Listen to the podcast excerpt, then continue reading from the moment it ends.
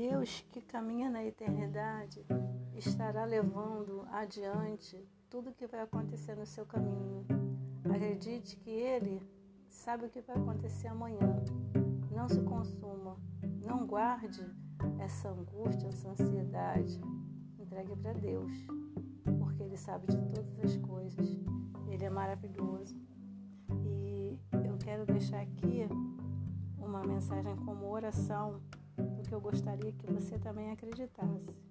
Ao Senhor ergo a minha voz e clamo, com a minha voz suplico ao Senhor. Derramo perante Ele a minha queixa. À Sua presença eu exponho a minha tribulação. Quando dentro de mim esmorece o espírito, conheces a minha vereda. No caminho em que ando, me ocultam armadilhas. Olha à minha direita e vê, pois não há quem me lugar onde me refugiar. Ninguém que por mim se interesse. Eu clamo a Deus, e tu és o meu refúgio, o meu quinhão na terra dos viventes.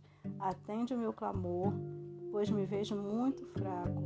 Livra-me dos meus perseguidores, porque são mais fortes do que eu. Tira minha alma da prisão, para que te dê graças ao teu nome. Os justos me rodearão quando me fizeres o bem. É uma palavra de Deus vale a pena meditar. Deus é grande, Ele é misericordioso. Aproveite esse momento que você escuta isso e entregue o teu coração. Limpa seu coração das aflições.